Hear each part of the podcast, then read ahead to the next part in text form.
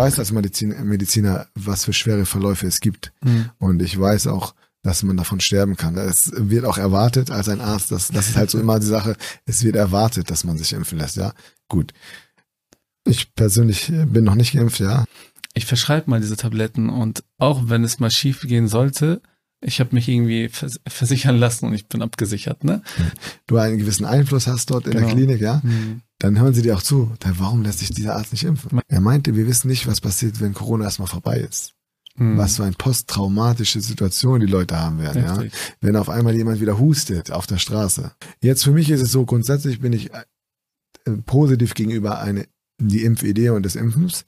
Nur ich bin jetzt dafür, ich kann damit leben, dass man sagt, ey, ich warte erstmal ab und ich schau, beobachte das erstmal oder äh, schau erstmal, wie das läuft. Äh, Allah subhanahu wa ta'ala hat keine Krankheit herabkommen lassen, ohne dass er für sie zugleich ein Heilmittel herabkommen ließ. Assalamu alaikum herzlich willkommen zu einer weiteren Folge vom Gedankenbazar. Ich bin's Radib. Es gibt wohl kaum ein Thema, was so heiß diskutiert wird wie der Corona-Impfstoff. Und ich muss sagen, die Meinungen gehen drastisch auseinander von, dass es ein Werkzeug ist gegen die menschliche Rasse hinzu, dass es endlich die Lösung ist, um in den Alltag zu können. Um diese wichtigen Fragen um den Impfstoff herum besprechen zu können, haben wir heute einen sehr, sehr besonderen Gast bei uns. Der Bruder Hassan Ramadan ist da. Assalamu alaikum. Alaikum assalam wa rahmatullah. Wie geht's dir, Bruder? Geht's dir gut? Alhamdulillah, Alhamdulillah. Freut mich. Alhamdulillah, dass du da bist. Danke, dass ich da sein darf. Könntest du dich vielleicht einmal kurz vorstellen für die Gäste? Also mein Name ist äh, Hassan Ramadan. Ich bin 37 Jahre alt. Ähm, gebürtig äh, komme ich aus dem Libanon, bin in Ostfriesland Aurich aufgewachsen, nach meinem Abitur nach Hamburg gekommen, hier zur Ausbildung und dann im Verlauf zu Medizinstudium, was ich dann 2015 erfolgreich absolviert habe. 2018 habe ich promoviert, auch im Bereich der Kardiologie.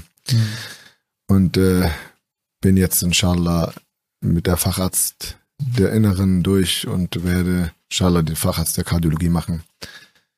Weiterhin bin ich tätig in der sozialen Arbeit in der Shura in Hamburg, Rat der islamischen Gemeinden, komme von der libanesischen Gemeinde und bin auch in diesem Jahr eingestiegen in die Gesellschaft muslimischer Mediziner in Norddeutschland, wo ich für den Öffentlichkeitsbereich zuständig bin, sowie für die Dachgesellschaften der islamischen schiitischen Gemeinschaften in Deutschland, der IGS, wo ich auch den Bereich des, der sozialen Arbeit und der muslimischen Seelsorge äh, veran, äh, haupt mit verantworte. Habe ich das richtig verstanden? Du kommst, äh, also bist auch im Lib- Libanon geboren, oder? Nicht ja, richtig. Ich bin im Libanon geboren, ja. Okay. Mit wie vielen Jahren bist du nach Deutschland gezogen? Mit zwei. Mit zwei. Schon, okay. Und äh, ja, dann war es bestimmt dann äh, erleichternd und einfacher wegen der Sprache und dem Studium etc. Äh, Also, ja. Weil es auch viele Beispiele gibt, ne, wo man erst später kommt und dann Richtig. vielleicht richtig. viele Schwier Schwierigkeiten irgendwie noch Ja. erlebt. Genau. Ähm, ja, jetzt haben wir dich als, äh, inshallah, den Experten da. Und äh, ich als Laie, ja, ich als Nichtmediziner kann natürlich bezüglich äh, dem Impfstoff jetzt nicht unbedingt meine Meinung äußern, außer wie ich das vielleicht jetzt wahrnehme, wie ich das finde. Aber wir wollten, inshallah, ähm, grundsätzlich über den Impfstoff sprechen, aber auch gleichzeitig über äh, einige Themen, die vielleicht darauf hinaus eher gesellschaftlich auch betreffend sind. Und ähm, wie hast du eigentlich ähm, Corona empfunden als Arzt? War das so ein Schicksalsschlag für dich, oder? Also es war etwas äh, Besonderes. Mhm. Es war, ähm, es ist äh, schon als eine sehr anstrengende, stressige Zeit oder Gab es am Anfang sehr viel zu tun? äh, nee, jetzt gibt's also die erste Mhm. Welle, wo, wo halt die erste Corona-Welle ähm, losging, ja, ähm, da war es ja bei uns gut kontrolliert. Das heißt, wir Mhm. haben zwar schon sehr viel umgebaut in den Krankenhäusern, wir haben umgestellt, ja, aber man hat das Gefühl gehabt, es geht in eine gute Richtung. Ja? Mhm. Aber jetzt seit äh, Herbst äh, letzten Jahres muss man enttäuschenderweise sagen, dass es da sich drastisch deutlich verschlechtert hat. Also der Stress in den Krankenhäusern ist äh, sehr, sehr hoch. Mhm. Ähm, wir haben wirklich Corona-Stationen. Wir haben eine Intensivstation, die auf Corona-Patienten ausgerichtet ist. Wir kommunizieren auch mit anderen Häusern wo allgemein auch die Sterberaten gerade auf Intensivstationen deutlich hochgegangen sind, muss man Mhm. sagen. Also Jetzt aktuell meinst du? ja, jetzt aktuell ist es so, dass ähm, zum Beispiel in der Regel hatte ich da, ich hatte letztens ein Gespräch mit, mit einem der größeren Krankenhäusern, ja, so auch Maximalversorgungskrankenhaus, die gesagt haben, in der Regel sterben auf der Intensivstation drei Patienten so in der Woche, was als viel Richtig. oder schon als äh, eine äh, gewisse Zahl ist drei in der Woche, ne? Hast Jetzt du das auch schon mal miterlebt oder oft? Ähm, äh, Patienten, die du zum Beispiel mitbegleitet hast. Und das Äh, Natürlich, ja, ja, selbstverständlich. Das gehört ja, ich bin ja auch auf der Intensivstation tätig, das gehört dazu. Mhm. Aber jetzt in der Corona-Zeit sind es äh, täglich ein bis zwei. Ja, Ne? Ein bis zwei ja. Verstorbene, ja. Das hat sich also das auch für die psychische Belastung der Ja, Mitarbeiter natürlich sehr hoch. Wir haben Corona-infizierte Arbeitskollegen gehabt, die dann auch ausgefallen sind, mehrere auch, was auch Mhm. eine äh, Stress, also eine sehr stressige und belastende Situation für uns war.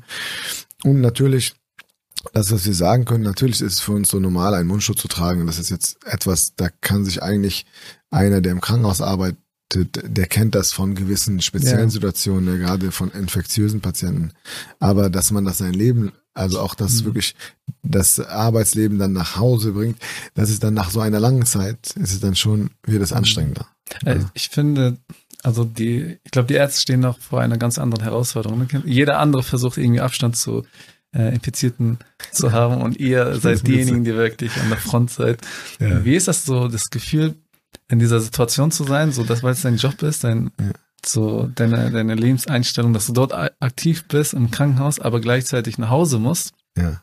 Familie hast, äh, hast du nicht da so Ängste oder testest du dich jeden Tag, Ja, bevor ja, du zum also, Beispiel nach Hause gehst? also grundsätzlich, ich, ich, ich sag's mal so, es gibt ja ähm, natürlich eine Gefahr, dass man, also es ist grundsätzlich bei Corona ist es so, ne? jeder hat ein hohes Risiko, angesteckt zu werden, Mhm. jeder hat ein hohes Risiko, Corona zu bekommen, nur nicht jeder hat ein hohes Risiko, einen schweren Verlauf zu bekommen. Ja, Mhm. so das ist das Erste, das weiß, weiß man, auch wenn es immer Ausnahmen gibt, ne, wie man es halt sieht.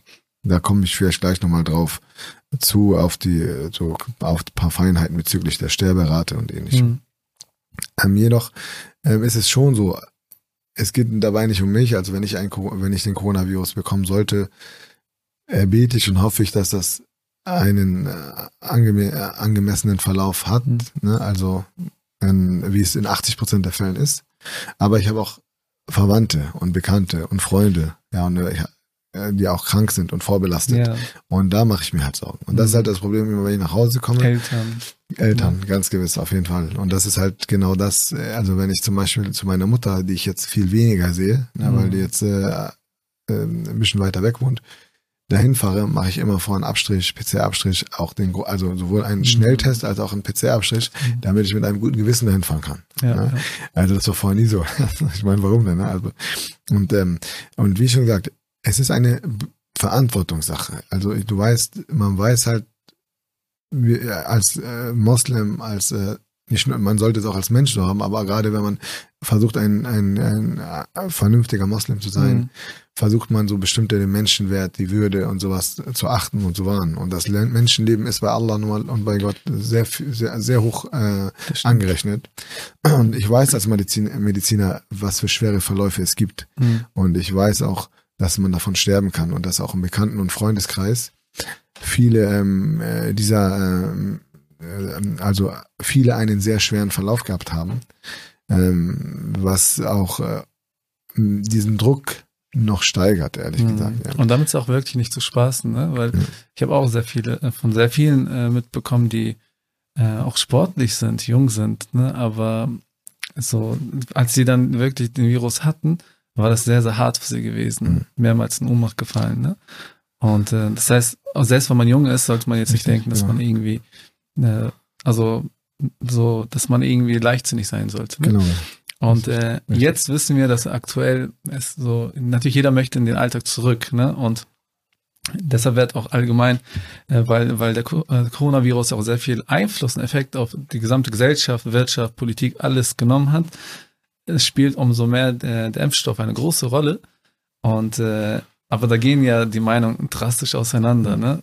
Von äh, also ich selber habe irgendwie mitbekommen, dass man mindestens fünf Jahre benötigt ja eigentlich, um so Mhm. einen Impfstoff hier zu Mhm. haben, wo man dann vielleicht mit Sicherheit sagen kann, äh, dass man es, also um die Nebenwirkungen irgendwie minimiert hat, bis zu dem Grad, was, was möglich ist. Und jetzt spricht man ja schon nach einem Jahr circa schon von einem Impfstoff. Was kannst du vielleicht diesbezüglich sagen? Sind wir so in der Phase, wo man sagen kann, ähm, es ist effektiv, den Impfstoff zu haben oder es ist vertrauenswürdig? Mhm. Was, äh, was könntest du so rein aus äh, Sicht eines Arztes sagen, wo man, was, was sozusagen der ähm, Experimentenstand gerade ist, Forschungsstand gerade ist? Also grundsätzlich äh, hast du jetzt auch einige Bereiche angesprochen, die das so ein bisschen äh, oder die das mitbewirken, dass Menschen mhm. kritisch sein können oder Fragen stellen. Ja, viel Diskussion um das Thema ähm, Vertrauen ist eine Sache. Ne? Also mhm. es ist es ist so grundsätzlich sind Impfstoffe äh, auf jeden Fall sinnvoll und immer zu empfehlen. Wir haben ja viele Impfstoffe, die man auch als Kind bekommt, äh, abgeschwächte Viren, Antikörper, ne? also bestimmte ähm, Teile von äh, Viren, die man dann äh, animpft oder, oder spritzt, um den, dann den Antikörperbau, oder also die Bildung zu stärken. Das heißt, dass der Patient oder der Mensch dann sozusagen ein stärkeres Immunsystem bekommt, ja, und sich gegen diese Krankheit dann schützt. Ähm, äh, in der Thematik des Coronavirus und äh, dieser neuen mRNA-Technik, muss man sagen, die ist ja neu. Und wenn man mhm. mal ein bisschen sucht und forscht, ja, Was ist es heißt auch. das konkret? Also die, die, die Impftechnik an sich ist eigentlich wird so in der Massenform, wie man sie jetzt macht, äh, wurde sie so noch nicht eingesetzt, ja. Mhm. Und ähm, man hat auch immer noch Bereiche, zum Beispiel Ebola, wenn man darüber nachdenkt, das ist ja Ebola ist in der Zeit von 2013 bis 2016, was ja in West im Bereich Afrika, ich meine sogar Westafrika, ja, diese den Ausbruch, äh, diesen äh, Keimausbruch ausgelöst hat, ähm, diesen Ebola-Virus und äh, da wo dann über 40 Prozent der Infizierten auch verstorben sind. Ja, also eine sehr hohe Sterberate. Mhm. Da hat man versucht, in der Zeit irgendwie zum Beispiel einen mRNA-Impfstoff dagegen äh, mhm. zu, äh, zu, bekommen. Den hat man noch nicht. Ne? Also hat man noch nicht? Nein, nein. Obwohl man sagt, nein, man hat, man hat, man hat den Ebola-Virus eher, eher im Rahmen der, der, der, der Maßnahmen okay. kontrolliert, ja, dass mhm. man sichergestellt hat, dass er nicht ausgebrochen ist. Aber zeigt das dann, dass diese Methode eigentlich Zeit benötigt? Das könnte man daraus interpretieren. Ne? Also wenn man Wikipedia liest, die, die stellen das sehr positiv dar. Aber, das ist äh, so bestimmt auch, wenn man über die Influenza mRNA-Technik, die man auch schon untersucht und erforscht. So steht das auch immer drin. Es wird immer untersucht und erforscht. Also einfach mal, mal Wikipedia eingehen, also jetzt nicht der, der Ärzteblatt, ja, ist nicht das Ärzteblatt, aber habe es einfach mal so interessehalber gemacht. Ne? Also es wird immer zwar positiv dargestellt, aber man mhm. kann sich halt Gedanken machen. Also es ist grundsätzlich eine gute Idee. Warum? Weil so ein RNA-Strang, den man da ähm, eingibt, dass es, ob man den jetzt synthetisch herstellt oder nicht, ja, meistens stellt man ja synthetisch her, ähm, der sorgt schon dafür, dass der Körper sozusagen eine äh, Infektion vorgetäuscht bekommt. Mhm. Und dann anfängt, er sieht das, diesen Protein, diese okay. Proteinbildung und fängt an, Antikörper, ne, das ist eine Reaktion, mhm. Antikörper zu bilden. Und es ist schon so, das muss man einfach auch sagen, dass dieser RNA, äh, Strang, der kommt nicht in die Zelle, der kommt nicht in den Zellkern, meine ich. In die mhm. Zelle kommt er, nicht in den Zellkern. Ja, das heißt genetische Materialveränderung. Also da haben wir also Erbmaterialveränderung. Dafür gibt's eigentlich ähm, man spricht darüber, aber wenn man es ganz genau, ja, genau sieht, Punkt, Punkt ja, ähm, ähm, ich kann es äh, medizinisch nicht nicht nachvollziehen. Also mhm. dass, dass dass man sagt, wenn man einen DNA-Strang äh, impfen würde, wäre es eine andere Sache, aber ein RNA-Strang mhm. Das ist das, was wir jetzt im Moment an Informationen haben, ja. Löst sich eigentlich in, in Zellwasser, dann wird es abgebaut durch bestimmte Proteine. Okay. Weil Deswegen, diese, diese Frage, also diese Frage wollte ich eigentlich auch dahingehend stellen, ne, dass damit verbunden sehr stark auch so die Impfkritik eigentlich vorangetrieben wird, ne? weil man dann behauptet, dass äh, das mit Genmanipulation zu tun hat. Ja, und im Endeffekt, ja. also da gibt es dann sehr viele Theorien diesbezüglich. Richtig. Also ich würde jetzt sagen, also das kann ich so nicht, also das ist das, was wir lesen, also das ist das, was wir äh, Info an Informationen bekommen. Ja, also das ist jetzt nicht, dass ich, äh, ob man das jetzt, äh, wie es genau abläuft, also wie sich das auf Langzeit entwickelt, das weiß man nicht. Es ist mhm. schon so, dass man zum Beispiel sagt, so Frauen, die schwanger sind, weil es schon irgendwie eine Übertragung hat, auf mögliche Übertragung auf, auf die, ähm, äh, auf, auf ein, ein Embryo oder auf ein, mhm. äh, je nachdem, auf ein äh, Lebewesen, ja, in der Mutter selber, äh, ihr Kind oder Embryo, Fetus, je nachdem, äh, dass, ähm, mhm. dass das, äh, dass man sagt, bitte nicht schwanger, äh, Schwangere sollten sich nicht impfen lassen oder jemand, die beabsichtigt, schwanger zu werden, sollte sich nicht impfen lassen. Daher kommt, glaube ich, dann auch, dass man sagt, okay, oh, das hat also schon eine genetische, und ne, also, weil man vermischt das, ja, also äh, eine mhm. embryonale Übertragung ist eine Sache und ein wirklich in den Erb, also in, in den Erb, äh, die, in den Zellkern einzudringen, ist eine andere Sache. Mhm. Nichtsdestotrotz muss man halt sagen, es ist es gibt halt das viele drumherum, was die Leute verwirrt. Ich hatte kurz, also wir haben ja mit dem Impfen angefangen, ja. Ähm, wir haben also bei uns im Haus mit dem Impfen angefangen und mhm. äh, es wird auch erwartet als ein Arzt, das, das ist halt so immer die Sache, es wird erwartet, dass man sich impfen lässt, ja. Gut. Ich persönlich bin noch nicht geimpft, ja, mhm. aber ähm, grundsätzlich. Was war dein Grund, äh, sich dagegen zu sprechen oder noch? Nee, ich bin, ich bin, ich habe halt gesagt, ich warte noch. Irgendwann lasse ich mich impfen, mhm. aber ich möchte einfach noch ein bisschen beobachten. Also das ist eine kurze Zeitphase. Ne? Also wenn man sieht, andere ähm, mRNA-Impfstoffe, die haben viel länger Zeit. Ja, benötigen noch viel länger Zeit und sind immer noch in Untersuchungen und Forschung, mhm. dann sage ich mir, ich warte ein bisschen. Man muss natürlich sagen, wir sind in einer Situation, es ist der Schrei nach Freiheit, also Schrei mhm. nach Befreiung, wie du es gesagt hast.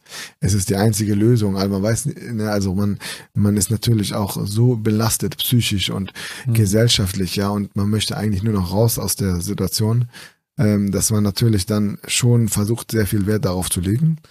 Und ähm, und natürlich, man hat Studien, die auch mit sehr vielen Menschen gemacht worden sind. Ne? Also ähm, das ist auch ein Argument. Also mit so großen Studien in so einer kurzen Phase, das hat man auch selten. Das hat man, also, ne? mhm. ne? also sonst ist das ja immer eine längere Phase, aber man hat dann Wie ist weniger, das normalerweise? Dass man das ja, es gibt ja diese bestimmten Phasen. Ne? Also wir haben ja die Phasen. Also grundsätzlich muss man wissen, also Impfstoffe müssen sicher sein. Mhm. Sicher sein heißt, dass sie eine gewisse Effektivität, eine Effektivität haben mhm. und eine Sicherheit von Nebenwirkungen ja. Mhm. Und dass man langzeitig sagen kann, dass sie eine gewisse, schon eine Wirkung haben. Das heißt, wenn dein Körper Antikörper bilden kann, heißt es, dass er auch für eine längere Zeit diese Antikörper bildet, ja. Mhm. Ganz plausibel, einfach ganz einfach gesagt. Aber ähm, ähm, jetzt ist es so, halt, wir haben eine kurze Phase, mhm. haben sehr viele Patienten geprüft oder getestet. Und ähm, das ist das, wo sie sagen, wo auch Wissenschaftler sagen, hm, ist doch vielleicht zu so früh, vielleicht warten wir noch ein bisschen ab. Also auch mhm. Forscher, auch Kritiker, die sagen, okay, ich grundsätzlich. Weil die Nebenwirkungen noch nicht klar Genau, Nebenwirkungen noch nicht so klar. Und jetzt kommen so langsam allergische Reaktionen, so Patienten. Okay. Jetzt hat ein, einer der Wirkgruppen, ich meine, ich, ich will jetzt keinen Namen, aber einer dieser Wirkstoffe hat auch gesagt, jetzt ältere Patienten, aber ein gewisses Alter dürfen nicht, sondern nur unter 65, ja, ich glaube, weiß nicht, ob es AstraZeneca, ja, also, ja, das heißt, da, da erscheint jetzt ein bisschen mehr, ne, so. Die, die Frage ist halt natürlich, ist man eine Risikogruppe oder nicht, ja? Wer entscheidet das oder nicht, ja? Und ähm, ähm, und das ist halt so das Problem. Und äh, normalerweise gibt es aber ganz klare Regelungen. Es gibt eine, so in den, in den Kliniken, präklinische Phase, Phase 1, 2, 3. Wir sind in Phase 3, ja. Und die präklinische, äh, da, da geht's halt so um Sachen so, äh, die erste Labor, Labortestung oder Tiertestung, ne, präklinisch, dass man sagt, oh, da passiert was. Dann kommt die Phase 1, wo man gesunde Menschen mit einer gewisse Menge titriert, um zu schauen, mhm. ab wann reagiert es, wie viel brauchen wir. Dann kommt die weitere Phase, okay, wie effektiv ist es, wie sind die Nebenwirkungen. Und wirklich über solche Schritte schaut man auch, wie sicher oder unsicher das ist. Das heißt, wenn das wirklich ein unsicherer Stoff wäre, ja, wo man erwartet oder äh, dass es sehr viel Schaden äh, machen würde, dann dürfte man das nicht so verbreiten. Ne? So ist es jetzt, äh, so so sollte es sein. Jetzt ist das Problem einfach das, was man sagt, okay, es ist aber schon zeitlich sehr sehr sehr knapp und was langzeitwirkend ist, ja, weiß man nicht. Dann sagt, was sagt die Gegenseite dann zu dir? Die sagt dann, ja, aber wenn du Corona bekommst, hm. hast du eine gewisse äh, ein Risiko zu versterben oder die Älteren oder einen sehr schweren Verlauf zu bekommen mit Langzeitfolgen. Hm. Ja, also das Risiko ist für die dann höher. Ne? Also es sind so Argumentationen, die gegeneinander dann ne, oder die sich dann irgendwo kon in äh, Konfrontation geraten, meine ich, die in Konfrontation geraten. Jetzt für mich ist es so, grundsätzlich bin ich positiv gegenüber eine die Impfidee und des Impfens. Nur ich bin jetzt dafür, ich kann damit leben, dass man sagt, ey, ich warte erstmal ab und ich schau, beobachte das erstmal oder äh, schaue erstmal, wie das läuft. Jetzt bei uns ist es so, also die Impftechniken sind ja so, ähm, eine Dosis, dann innerhalb von drei Wochen die zweite Dosis. Ne? Mhm. So, so ist fast jede Impfung, nee, nicht fast jede, doch, die Großteil sind so, also zwei Dosen innerhalb von drei oder vier Wochen. So. Mhm. Bei uns ist es so, wir haben angefangen, und dann hieß es dann nach einer Woche, ah, Impfstoff verzögert sich ein bisschen, wir können ja 45 Tage warten. Ne? Mhm. Ne? Okay, dann denkt er, dann diskutieren die da, okay, wie, das ist ja eine sehr willkürliche Entscheidung, dass, mhm. dass man sagt, jetzt kommen wir nochmal 30, das hält 45 Tage und dann wird es vielleicht doch noch ein bisschen länger, ne? Dann denkt man sich, okay, da hätte man nicht drauf verzichten können. Also, das ist so, ähm, wie, und was den Nutzen angeht, also muss, man muss halt sagen, viele, es gibt immer Ausnahmen, aber in 80 Prozent der Fällen ähm, hat man, wie schon gesagt, recht milde Verläufe. Ne? Mhm. Ähm, und in 20 Prozent sind diese schwer also sind sie sehr, können sie sehr schwer verlaufen, ja. Ähm, Und dann ist es ähm, schon so, dass einige sagen, ja gut, ich gehöre doch nicht zur Risikogruppe, warum soll ich mich impfen lassen? Mhm. Also so äh, für sich selber, ne? Das ist genauso, warum soll man sich gegen Influenza äh, mhm. impfen lassen? Ja. Ich gehöre natürlich zu einer Risikogruppe, muss man sagen. Deswegen ähm, geht das natürlich, äh, ist das eine Thematik, die mich täglich betrifft. Ja, hast du dich impfen lassen? Wie sieht's aus? Warum hast du nicht was? Wie dann erklären wir, dann wollen alle wissen, die sich auch noch nicht impfen lassen, aber wollen, ja, ja. Ja, wenn du einen gewissen Einfluss hast dort in genau. der Klinik, ja, mhm. dann hören sie dir auch zu. Dann, warum lässt sich dieser Arzt nicht impfen? Man hat dann automatisch so eine Vorbildfunktion. Genau, richtig. Und, Und die da, Leute fragen dann auch, ne, so, genau. er ist doch ein Arzt. Und äh, genau. das, also ich denke, dass das Thema Impfen grundsätzlich sehr viel äh, auch äh, mit der Frage um Vertrauen zu tun hat.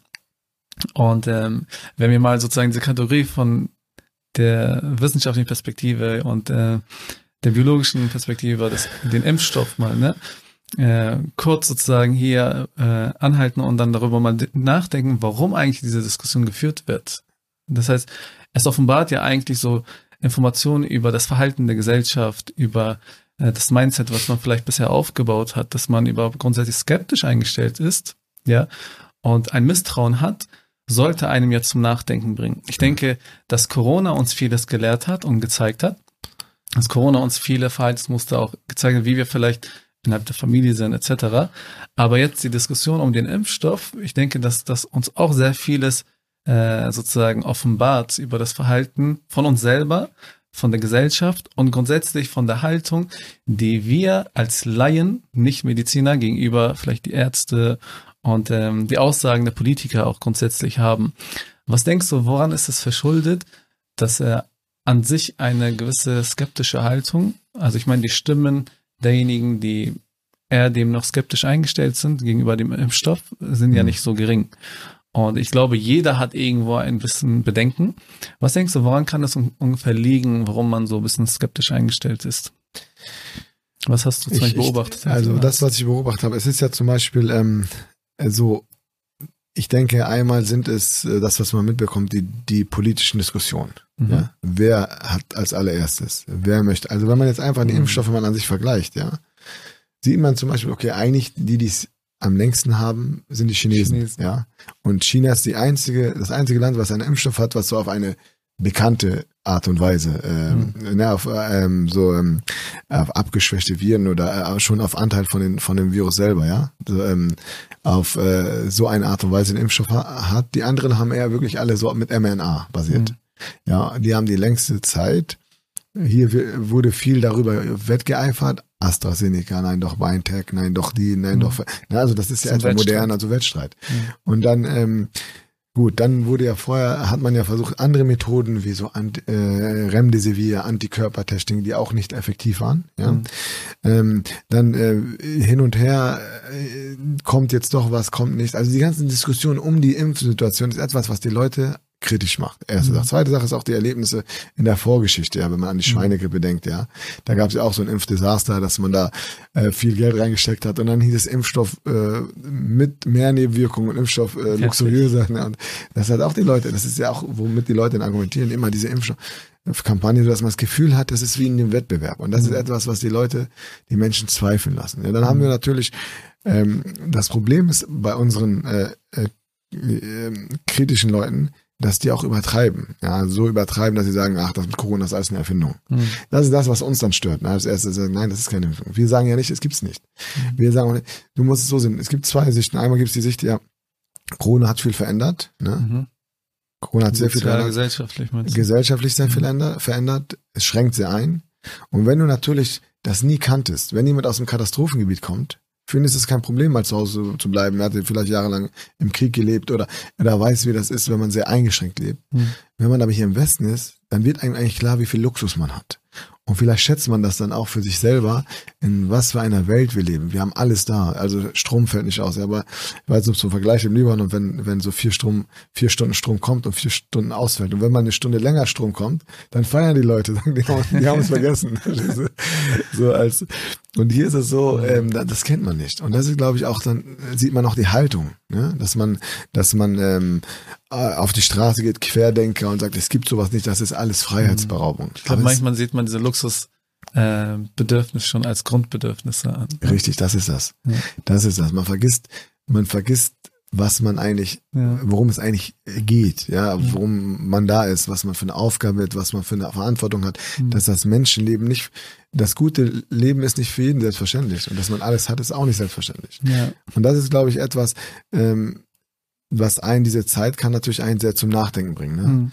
Es ist sehr anstrengend. Also wenn man nicht, man verreist normalerweise in seine Heimat, sieht seine Verwandten, jetzt sitzen alle zu Hause Mhm. und ist am, Gott sei Dank haben wir noch Telefon oder ein bisschen Skype oder sowas, ne, oder Zoom-Meeting. So.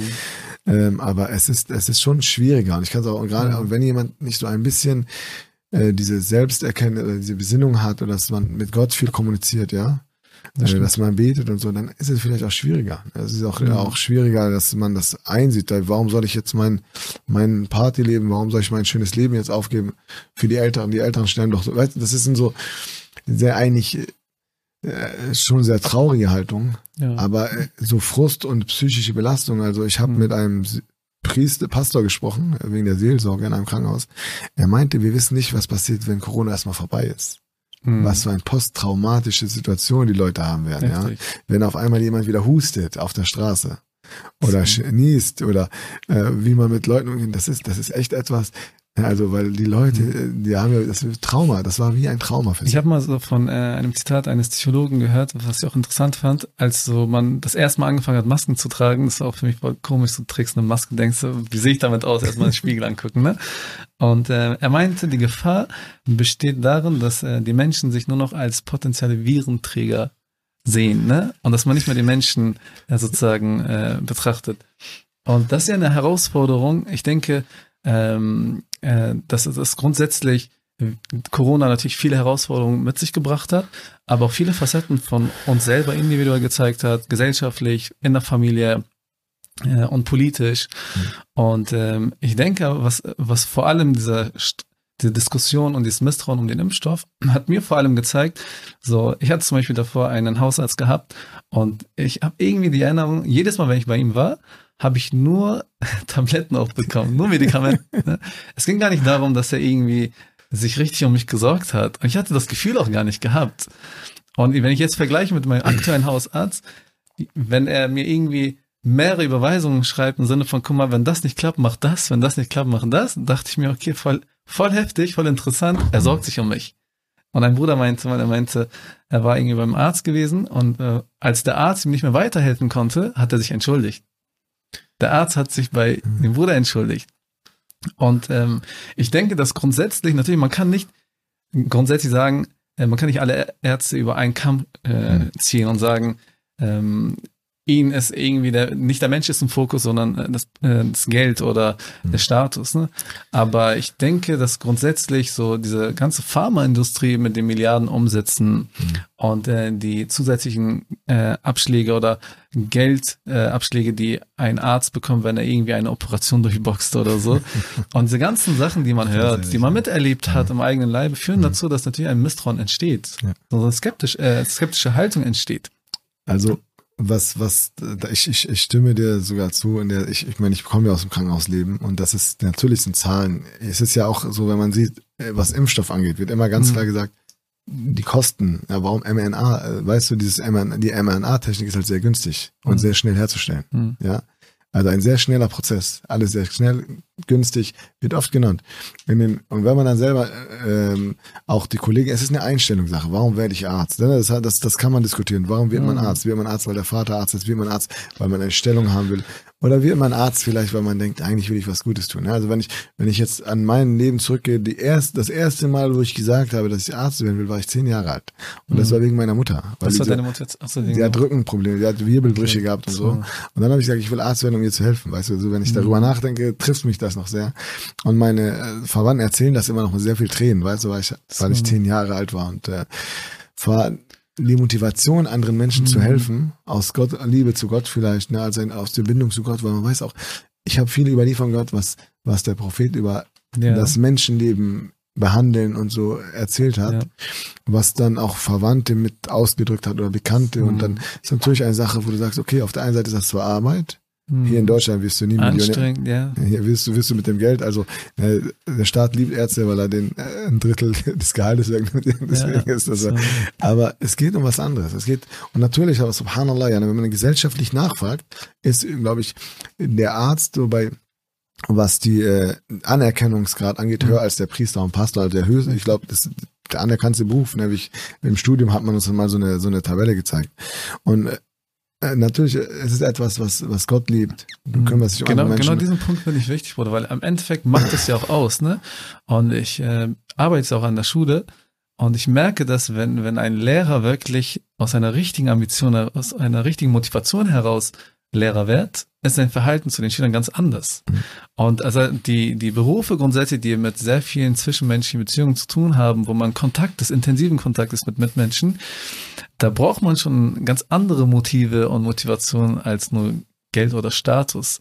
Aber ich erinnere mich so, äh, jedes Mal irgendwie, wenn, beziehungsweise als ich sogar neu angefangen habe an der Schule, äh, haben die Lehrer, als sie mich gesehen haben, meinten sie, ah, du bist neu, ne? Ich meinte, ja, sie meinten, äh, ja, man braucht, man muss ja Geld verdienen, ne? Immer dieses, ja, man muss ja irgendwie Geld verdienen, ne? Und ich hatte mir es schwer getan zu sagen, ja, wirklich, man muss Geld verdienen. Natürlich, ohne Geld wird man das nicht machen, aber das ist nicht deine Hauptmotivation. Ja, richtig. Ja, und ich meine so, wenn der innere Drang, die Ambition richtig gepolt ist, dann ist der Umgang damit ja auch ganz anders. Das heißt, weil ich denke mir, weil viele Ambitionen oder viele Motive, aus vielen Motiven heraus, weil, weil grundsätzlich solche Jobs nicht alle, aber schon anscheinend ein, ein wichtiger Anteil davon, vielleicht aus nicht richtigen Ambitionen getätigt wurden, ähm, führt es dazu, dass nicht mehr der Mensch im Fokus steht, das Individuum und sein Wohlergehen, sondern irgendwie ein Status oder Geld, was wir gerade gesagt haben. Ne? Und deshalb ist es interessant, äh, den, die Diskussion um den Impfstoff mal aus dieser soziologischen Perspektive zu betrachten, ne? was für einen Einfluss der Islam dann auf das eigene Mindset hat, um solchen Problemen dann äh, vorzubeugen und dann einen Blick in die islamische Geschichte, wie der Islam mit Pandemien umgegangen ist, wie die islamischen Quelltexte, die Aussagen des Propheten wasallam, das Mindset der Muslime verändert haben, richtige Motive etabliert haben. Ähm, und äh, es wäre mal interessant, ja, dass wir vielleicht von heute so in die Vergangenheit reisen und gucken, was wir in der islamischen Geschichte lernen können, um vielleicht als eine Lösung für aktuell dieses Problem irgendwie ähm, äh, besprechen zu können, herauskristallisieren zu können. Und ähm, ja, die islamische Geschichte. Ja. Ja. Was denkst du, was, ähm, was war so eines der Hauptmotivationen, warum Muslime dann sich mit der Wissenschaft oder mit Medizin beschäftigt haben?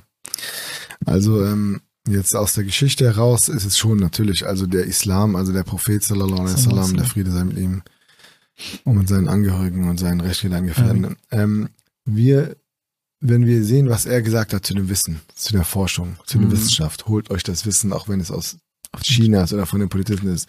Es ist Pflicht eines Gläubigen und einer Gläubigen, nach Wissen zu streben und Mhm. die Leute danach zu fragen.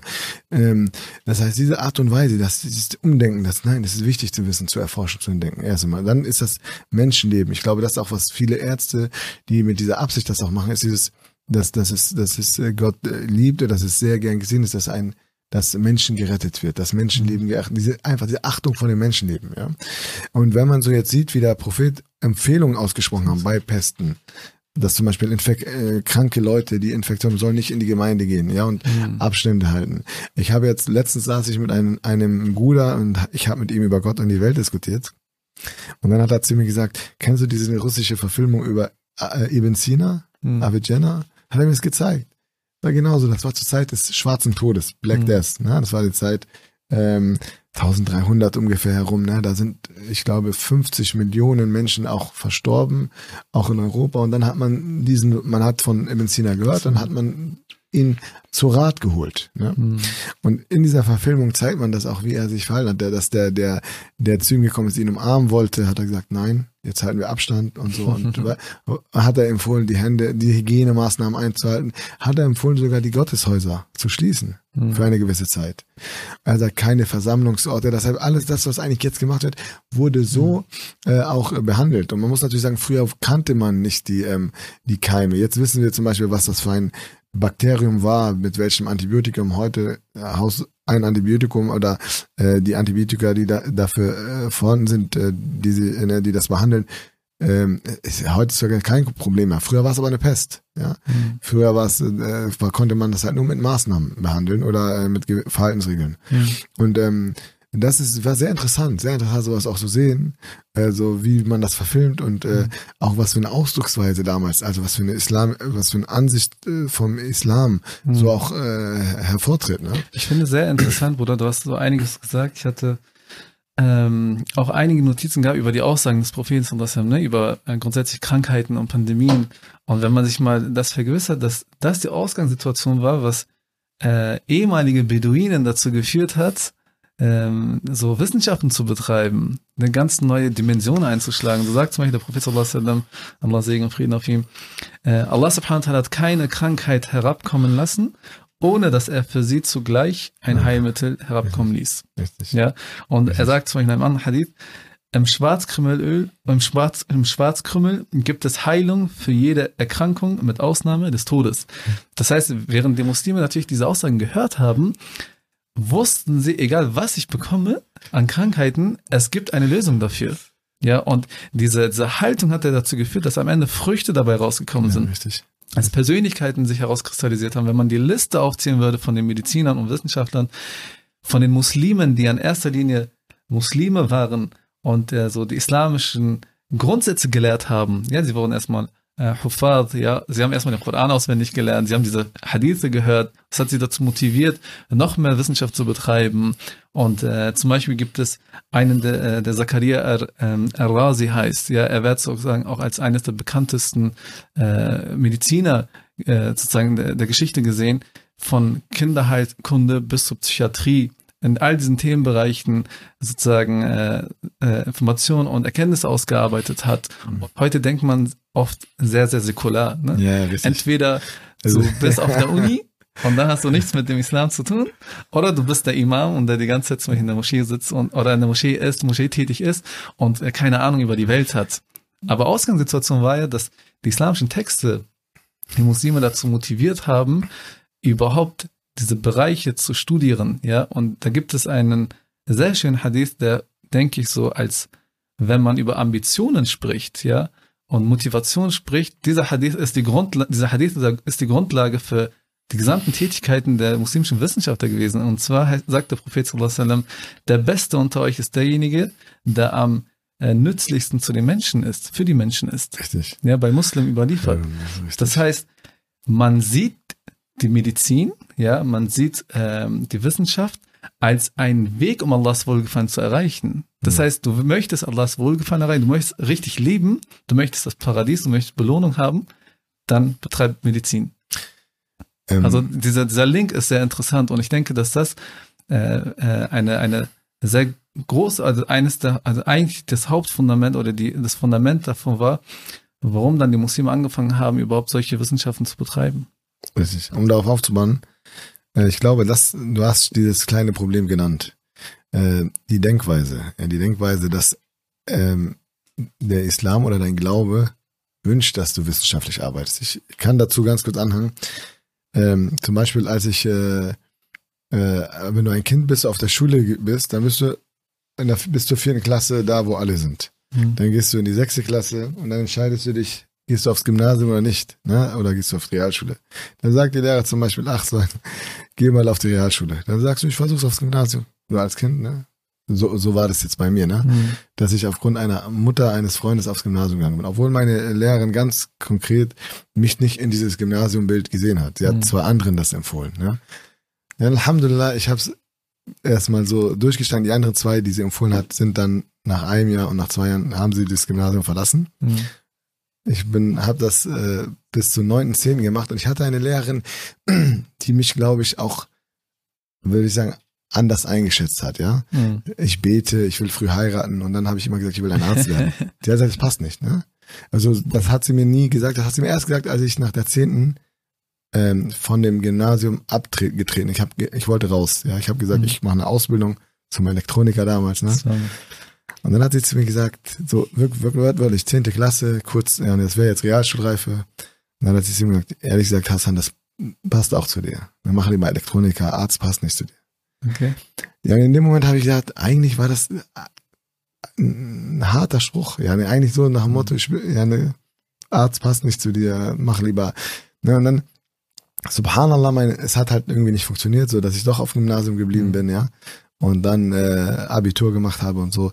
Und wenn du, die Diskussionen sind immer so, auch diese Streitdiskussionen um Gott und die Welt waren immer so, Gott, Gott und Wissenschaft geht nicht. Gott ist eine Welt, Wissenschaft ist eine andere Welt. Kirche das verwirrt dich. ne? Ja, natürlich, das verwirrt dich. Warum nicht? Du bist im Libanon oder in deiner Heimat oder sitzt unter deinen Leuten. Damals haben wir Islam halt äh, gelernt, als wir im Libanon waren. Ja, weil Mhm. bei uns in einer kleinen Stadt, da war nicht so viel. Und da war das immer so wissenschaftliche Darlegung, Biologie, das war etwas Selbstverständliches. Und hier ist das dann so Wissenschaft, Gott. Und dann auf einmal kommst du und verbindest das, weil es ja eigentlich so gewünscht ist, ja, Mhm. aus von Allah, Das von widerspricht sich nicht. Ja, das widerspricht sich gar nicht. Nein. Und äh, die Erfahrung war ich, als ich in der Uni einen Vortrag gemacht habe über Wissenschaft und Islam. Hm. Diese ganzen Schüler, wir waren schon, also der Lehrer, glaube ich, hatte keine, hat gesagt, okay, wir sind schon über die Zeit, äh, Unterricht war vorbei und die wollten trotzdem, dass ich den Vortrag mache. Ja? Und die sind alle sitzen geblieben, außer einer.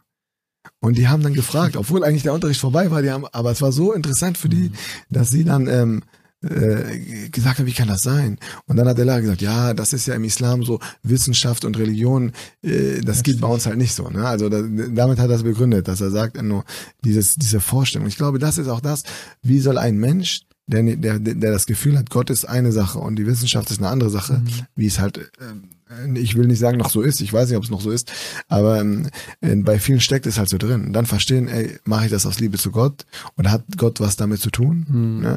Und deswegen werde ich Arzt. Ne? Also wer reich werden will, wird kein Arzt. Ne? Der wird, gut, woanders kann man als Arzt reich werden, aber in Deutschland nicht. Ne? Ähm, aber wer reich werden will, macht eine andere Sache, wo man halt äh, Geld verdient. Ne? Aber deswegen, also, ich glaube, das hat diese Erziehung, diese Entwicklung, ja, dass, Ja. dass, dass es kein Widerspruch äh, ist oder dass es sogar zusammengehört. Ja, das, das schafft auch ganz neue Sensibilitäten.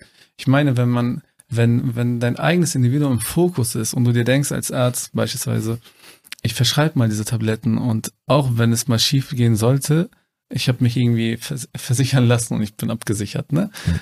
Aber wenn du islamische Sensibilitäten zusätzlich hast, natürlich, es gibt Menschen, es gibt Ärzte, die haben menschliche Sensibilitäten einfach, wo sie es nicht über ihr Gewissen bringen können.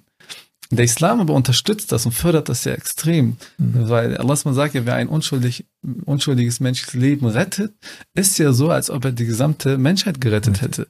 Und zweitens, dass du ja weißt, dass für jede Tat, die du machst, bei Allah Rechenschaft ablegen musst. richtig. Allein diese Haltung führt ja dazu, dass du in ganz anderen Dimensionen denkst, ja. Das heißt, auf individueller Ebene etabliert der Islam ein anderes, also ganz andere Motive, ganz andere Ambitionen, die viel gesünder sind, damit am Ende, wenn der Arzt dann etwas auch sagt, ja, weil er äh, gewisse Sensibilitäten hat und die Menschen sehen dann diese Sicherheit bei ihm. Und dann vertrauen sie auch äh, seine Aussage. Und dann, wenn am Endeffekt eine Impfung rauskommt, die wirklich notwendig ist, dann führt man nicht irgendwie jahrelang Debatten darum oder so, ne? Hat man so eine skeptische. Haltung.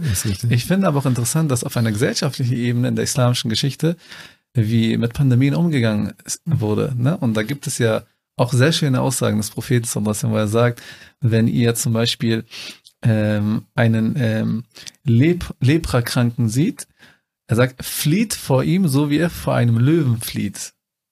Ja, und dann sagt er zum Beispiel, dass man zu dieser Person einen Abstand halten soll, wie ein oder zwei Sperrlängen. Ja.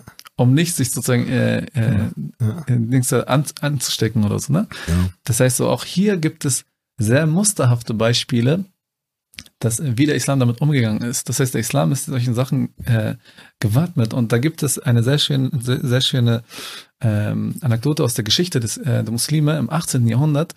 Und zwar gab es ja auch damals schon äh, sozusagen äh, diese Pockenkrankheit, ne? Ja. Und äh, im Osmanischen Reich wurde das erste Mal im 18. Jahrhundert, also Welt, also die menschliche Geschichte, das erste Mal eine Massenimpfung durchgeführt. Ja, man hat zum Beispiel äh, so von einem Gesunden, ja, die Hand so ein bisschen gekratzt, damit so eine leichte Wunde da ist und hat von den, der diese Pockenkrankheit hat, aber leichte Symptome hat, sozusagen die Viren übertragen und diese Massenimpfung hat funktioniert auch, ne? Das heißt, sie waren dann immun dagegen. Ja. Und äh, also das aus der Geschichte nochmal zeigt uns so, so wenn, also der Islam hat die Muslime dazu motiviert, das voranzutragen mit einer richtigen Ambition und gefördert auch. Und ich finde dann, dass, da, dass dadurch einfach eine ganz andere Haltung auch entsteht. Auf jeden Fall, auf jeden Fall. Deswegen also grundsätzlich, ähm, nur nochmal auch, um, um da ähm, einen kleinen Kontext zu finden, Impfungen funktionieren und Impfungen sind eine gute Sache, ja. Nur ähm, man hat ein Recht, kritisch zu sein und man hat mhm. ein, ein Recht, auch Sachen zu hinterfragen. Und es ist, jeder Individuum muss selber für sich wissen, bin ich überhaupt, A, gehöre ich überhaupt zu der Gruppe, wo es eine Relevanz hat, ja. Mhm. Und äh, B, ähm, ähm, hat es für mich einen Mehrwert oder nicht? Also, ähm, oder das ist auch so, wo viele sich die Fragen stellen. Also gerade so, wenn du sagst, okay, eigentlich soll der Impfstoff für Ältere und jetzt, äh, dann hört man, okay, nee, die Impfstoffe nur noch bis 65 zum Beispiel, dann, dann fällt das ja schon die Absicht, die dahinter steckt, fällt raus. Weil das Problem ist natürlich, wenn wir sagen, 80 Prozent der ganzen Menschheit kriegt einen milden Verlauf mhm. und 20 Prozent kriegt einen schweren Verlauf. Das und davon versterben, das ist viel. Wenn du sagst, davon haben fünf so kritisch, vielleicht versterben vier, drei, vier, ja, fünf Prozent, dann, dann liegst du natürlich bei einer hohen Zahl. Und das ist natürlich nicht ausgeglichen, weil du hast natürlich Länder, die eine alte Bevölkerung haben, ja? Mhm. wie hier in Deutschland das zum Beispiel. Ja, dann, dann, dann haust du dann auf einen Schlag, das sind 30, 40 Millionen ältere Leute, mhm. ja, die da mit äh, involviert sind. Und dann hast du eine Situation, die wahrscheinlich noch äh, schlimmer äh, ausgeht als in Italien, ja. Ja. Deswegen verzögert man da durch, durch so Haltung, äh, durch Verhaltens, äh, ne, Benehmen, Abstände, ne, diese ganzen Hygienemaßnahmen, dadurch, mhm. dass das auch so, so eine Geschwindigkeit einnimmt, ja. Mhm. Wir haben ja gesehen, wir haben ein paar Lockerungen gemacht über ein paar Monate und schau ja. mal, was für ein Desaster das war. Das ist aber sehr schönes gesagt. Du meinst, das Verhalten der Menschen ja. würde eigentlich äh, Corona obsolet machen. Richtig. Das ist meine, ist immer auch mal. Also ich, denke, wir sind natürlich jetzt sehr, sehr, wir haben, wir sind natürlich in einer sehr fortgeschrittenen Phase. Mhm. Aber ich denke, dass, äh, nee, nee, ich bin auch davon überzeugt, dass das Verhalten das führend ist. Das mhm. Verhalten. Ähm, auch dafür braucht man einmal ein Bewusstsein und dafür braucht man Geduld. Es ist eine Prüfungssache. Man muss, wie schon gesagt, als Einstellung. Wie, wie stehe ich dazu? Mhm. Sehe ich es als eine Prüfung? Kann ich daraus lernen? Natürlich, ähm, ist es eine Prüfung, die auch mit Menschenleben zu tun hat. Deswegen ist es wichtig, dass man das auch wirklich ernst nimmt. Das ist immer eine Sache, also Verantwortung haben. Deswegen müssen wir das ernst nehmen. Und ähm, in meinen Augen ist das Lockdown das Beste, was man machen kann. Mhm. Vielleicht nicht so streng, ja, vielleicht. Mhm. Aber jetzt in dem jetzigen Moment ist es, ist es vielleicht wichtig, dass man so streng ist. Und ähm, das, äh, ich weiß nicht, ob, also in meinen Augen lieber, also die Regeln einhalten, Lockdown, Abstände erst erstmal für eine gewisse Zeit, ja. Das ist viel effektiver als jetzt mhm. über die Impfdiskussion und ähm, inwieweit das effektiv ist und ob die nicht doch Mutationen hin und her. Das heißt ja, ja immer, es gibt Mutationen und ja, also da würde ich ja sagen, lieber darauf achten, jeder tut seinen Teil und dann ja. funktioniert das. Aber mhm. solange es immer noch Leute sind, die dann heimlich Partys feiern und äh, mhm. Spreading, wir haben ja wirklich noch Spreader hier in Deutschland, Querdenker und dann hier eine Situation und dann hier Leute machen Ho Hochzeit. Ja, letztens hier eine 60er Mann Hochzeit. Warum? Man ist ja, kann ja auch provozieren, man kann ja auch übertreiben. Also es gibt gesunde Kritik ist gut, ja, und das ist auch wichtig und dass man Sachen diskutiert. Und ähm, aber man muss halt gucken, dass man nicht so lange ein Menschenleben äh, da äh, das Hauptthema ist, ja, und es um darum geht, das zu retten, sollte man damit ernst mhm. umgehen. Wir haben ja einen sehr schönen äh, Link zur Gegenwart aufgebaut. Ich würde gerne auch einen Link in die Zukunft aufbauen. äh, was würdest du als Art sagen, so gemäß Prognose? Was meinst du, wie wie lange müssen wir noch Corona aushalten? Ja, ja ne, ich sage Allahu Alam. ja, wir müssen noch ein bisschen Geduld haben. Also ich. Bis Ramadan? Ja, Nein, bis also Ramadan alles fertig? Also dann, nee, fertig glaube ich noch nicht. Ich glaube, dass wir ähm, jetzt, wenn wir uns, wenn man sich wieder zusammenreißt, ja, also und sich wirklich versucht, konsequent an den Maßnahmen zu halten, ja, dass mhm. es sich stabilisiert, ja. Ob es komplett weggeht oder nicht, weiß ich nicht. Und bis ja. wann man die Impfung so weit durchgesetzt hat, dass alle sagen, dass man sagt, ja, okay, es ist, geht klar und alle sind damit einverstanden und alle werden nie damit einverstanden sein, aber mhm. ein Großteil äh, sieht es als richtig und man hat einfach schon eine längere Beobachtung, so dass auch die Leute, die das ja kritisieren, mhm. also viele in der Forschung oder oder oder einige, ich will nicht sagen viele, ich, doch sind ja aber mehrere, auch aus dem wissenschaftlichen Bereich, die sagen ja, ähm, lasst euch ein bisschen Zeit, lasst uns einmal mehr beobachten, ne? also mhm. auch, ähm, äh, aber das muss jeder für sich entscheiden. Das ist, wenn einer sagt, er macht es, es ist okay, also es ist vollkommen in Ordnung, wenn er das damit begründen kann. Und wenn einer sagt, er macht es nicht, ist es auch in Ordnung. Nur man muss halt gucken, ne? Also das ist, ähm, weil die Leute, die bei uns geimpft werden, tragen ja trotzdem noch Masken und müssen auch noch Masken tragen und haben immer trotzdem noch genau die gleichen Regeln wie die anderen. Ne? Man erhofft sich, dass es irgendwann aufhört, aber weiß es nicht. Ja. Ne? Und, und wenn man davon ausgeht, dass die Pandemie zum Leben gehört, Hm. ja, wie in der Vergangenheit, Hm. hat sie auch einen Sinn. Hm. Also, ja, und der Sinn ist vielleicht, wie schon gesagt, einmal nicht nur das Selbst. Natürlich kann man sagen, ja, es, äh, Menschen kommen und Menschen gehen. Allahu Alam, das so ist das Schicksal. Ja, also wir verlieren, ja, das, das, das Sterben ist ein Teil des Lebens. Ja, und manchmal gibt es Katastrophen, Vulkanausbrüche, Erdbeben und und das ist ein, ein Teil, da, äh, was da eine Rolle spielt.